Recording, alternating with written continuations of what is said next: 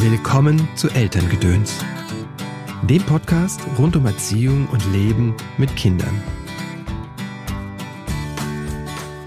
Das Gewissen ist der Kompass des Menschen. Vincent van Gogh.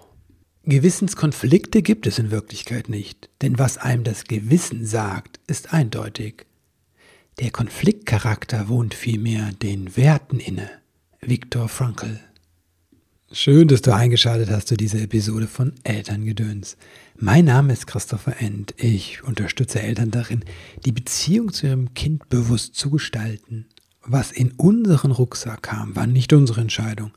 Was wir weitergeben, schon. Auf deinem Weg des Elternseins begleite ich dich in Einzelsitzungen, sei es hier in Köln in der Praxis oder in Online-Sitzungen und in Kursen und Seminaren. Der nächste Online-Kurs steht in den Startlöchern und er dreht sich um das Gewissen. Ja, er trägt sogar das Gewissen im Namen. Er heißt guten Gewissens, wie du trotz Fehler der Vergangenheit wieder eine starke Beziehung zu deinem Kind aufbaust. Wenn du dich für den Kurs interessierst, dann schau auf meiner Seite christopher-n.de nach oder schreib mir. In der heutigen Folge geht es um das Gewissen, um das schlechte Gewissen und wofür das eigentlich gut ist und wie wir vom schlechten Gewissen zum guten Gewissen kommen können.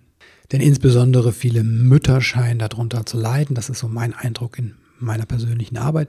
Aber auch Väter sind nicht gefeit vor dem schlechten Elterngewissen. Und es kann sehr tief gehen, das schlechte Gewissen. Also es kann wirklich die Stimmung, unsere Stimmung in den Keller ziehen und es kann uns auch lähmen. Also im übertragenen Sinne lähmen. Das heißt, dass wir nicht mehr ähm, ins Handeln kommen. Und das ist ja schon schlimm genug. Aber wie entsteht das überhaupt und wofür ist es vielleicht sogar gut, das schlechte Gewissen? Also das Gewissen ist ja, wie Van Gogh sagt, ein Kompass, wie ein innerer Kompass, der unser Verhalten abgleicht mit den Werten. Und das ist schon mal der erste Punkt, der wichtig ist zu verstehen, finde ich, dass es halt ein, ähm, ein Wertekompass ist. Wobei die Frage sich stellt, wessen Werte sind das genau? Das ist eine wichtige Frage, finde ich, denn das Gewissen orientiert sich an den Werten, aber welche Werte sind das? Also sind das unsere eigenen Werte oder sind das quasi Werte, die wir von außen aufgenommen haben? Man könnte auch sagen, wir können auch unterscheiden zwischen Moral und Ethik.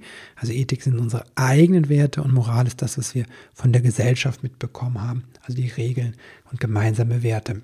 Durch unsere eigene Prägung und Sozialisierung übernehmen wir die Werte und Regeln und Wertvorstellungen der Gemeinschaft, in der wir aufwachsen und auch der Familie, in der wir aufwachsen.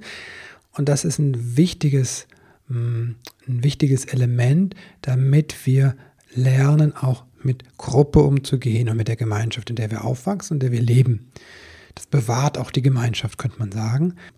Man sieht das sehr deutlich, wo das fehlt, das Gewissen. Also Menschen zum Beispiel mit einer narzisstischen Persönlichkeitsstruktur, denen fehlt ja fast das schlechte Gewissen weil die Orientierung an anderen Werten oder den Werten anderer Menschen nicht stattfindet.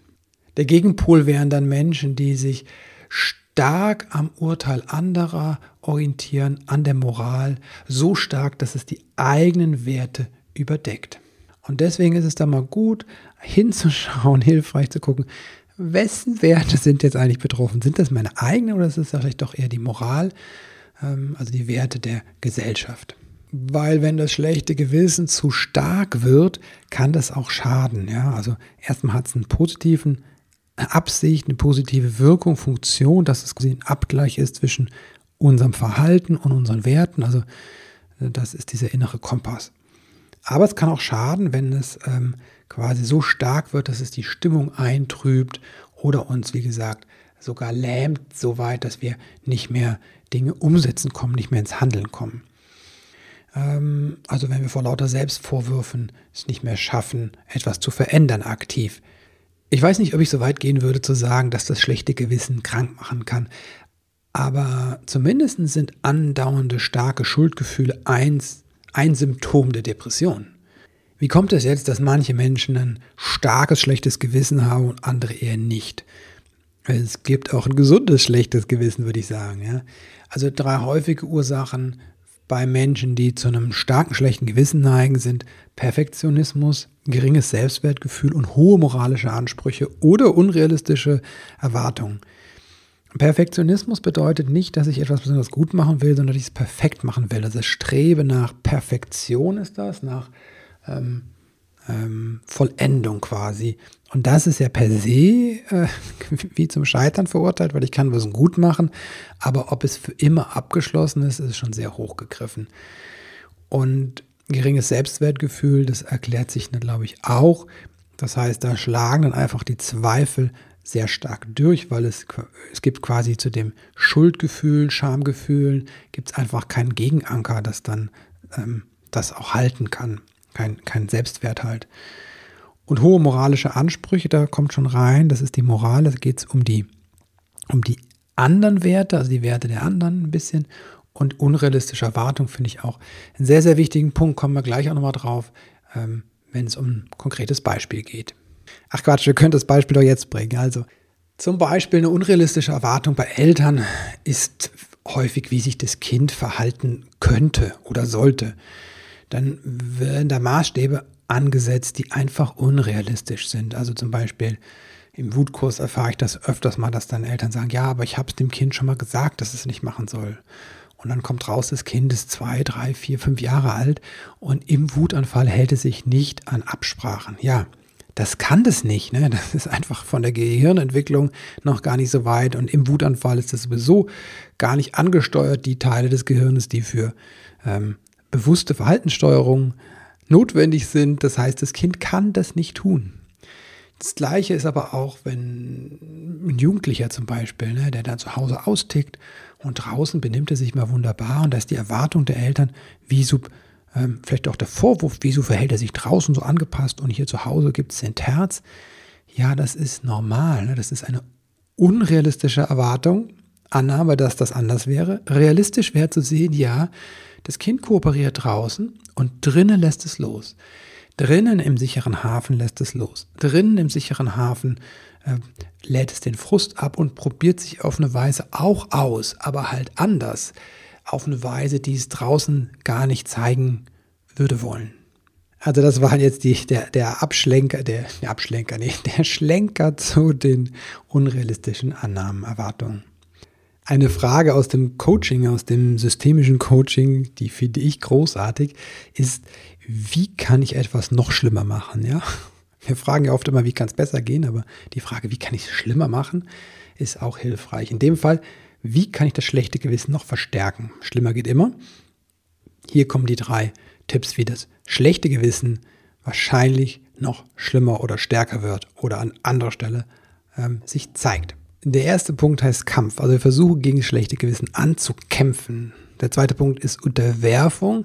Das heißt, wir glauben alles, was das geschlechte Gewissen uns einredet und strengen uns einfach mehr an, äh, was fatal wird, wenn es sich um unrealistische Erwartungen handelt. Die sind ja nicht erfüllbar. Ne? Das ist ein Test der eigenen Frustrationstoleranz, äh, der sehr ungünstig verläuft für uns selbst. Und der dritte Punkt ist Wegsehen. Wir versuchen das Ganze einfach zu verdrängen und zu vergessen. Häufig bricht das schlechte Gewissen dann irgendwo anders wieder hervor. Ja, Christopher, aber wie geht es denn dann, wirst du dich jetzt fragen. Nochmal zur Erinnerung, das Gewissen ist unser Wertekompass.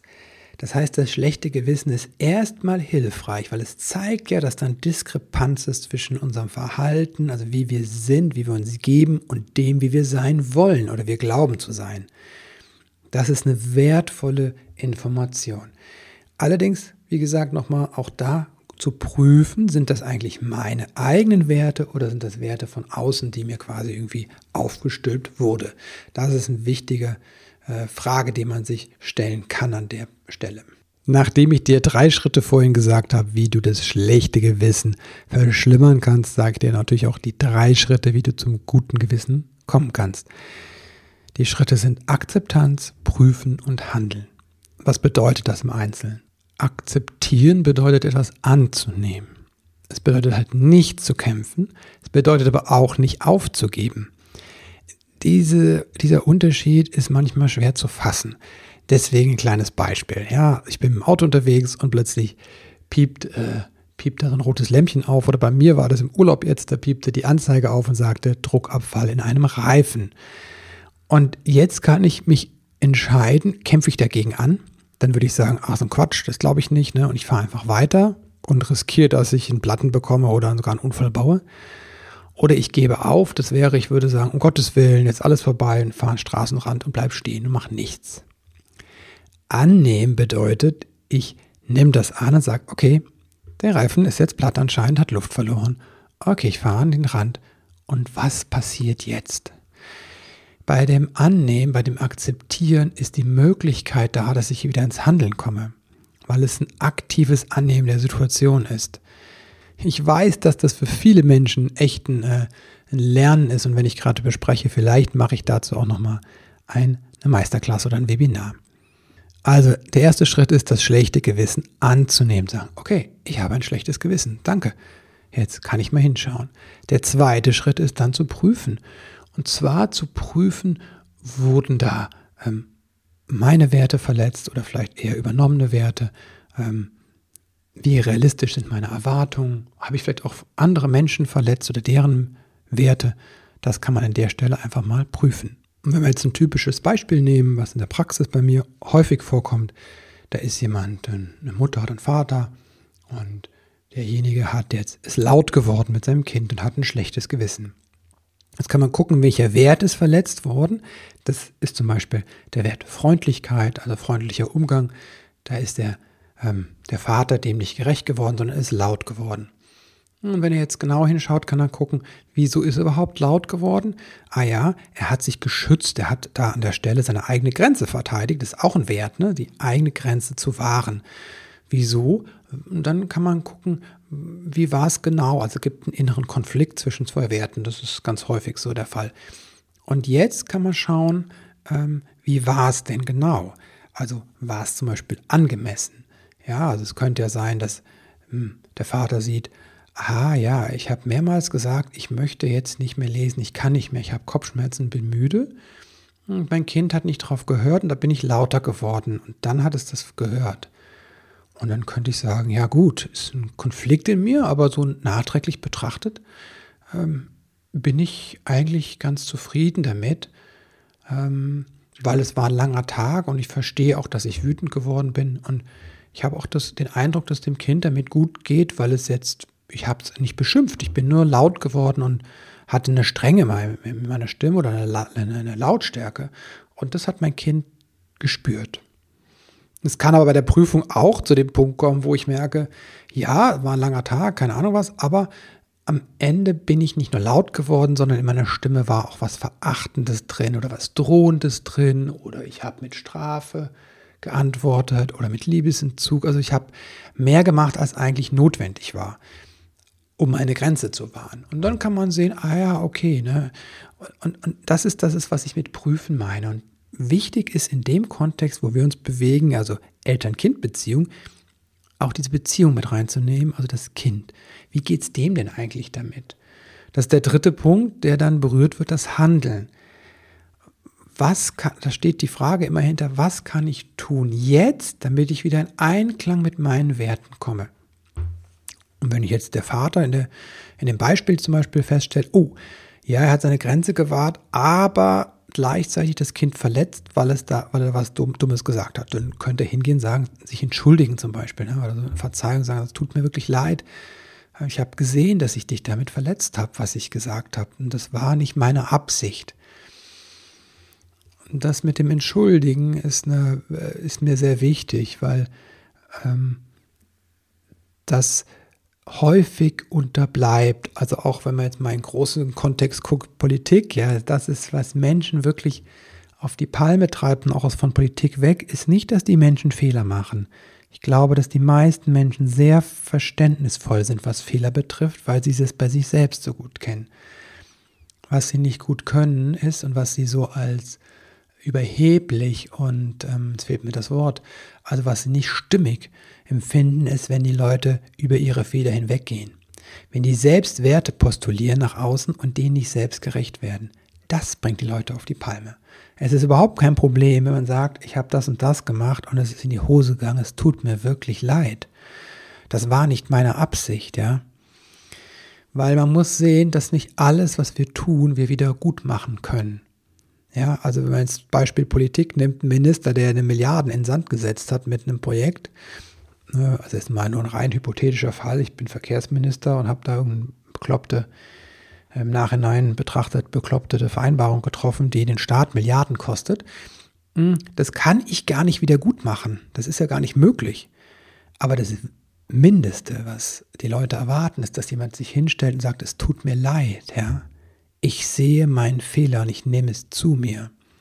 Und diese Größe, die ja der Politik ganz häufig fehlt, ne, die können wir ins Elternsein bringen. Dass wir uns unserem Kind zuwenden und sagen, es tut mir leid. Also, das war jetzt die kurze Erklärung, ich hoffe, sie war kurz und knackig verständlich, wie das schlechte Gewissen funktioniert und wofür es gut ist. Es ist nämlich unser innerer Kompass, er gleicht unser Verhalten ab mit unseren Werten und den Werten der Gesellschaft, also ein wichtiges Instrument, damit wir in Gemeinschaft funktionieren, damit Gemeinschaften funktionieren.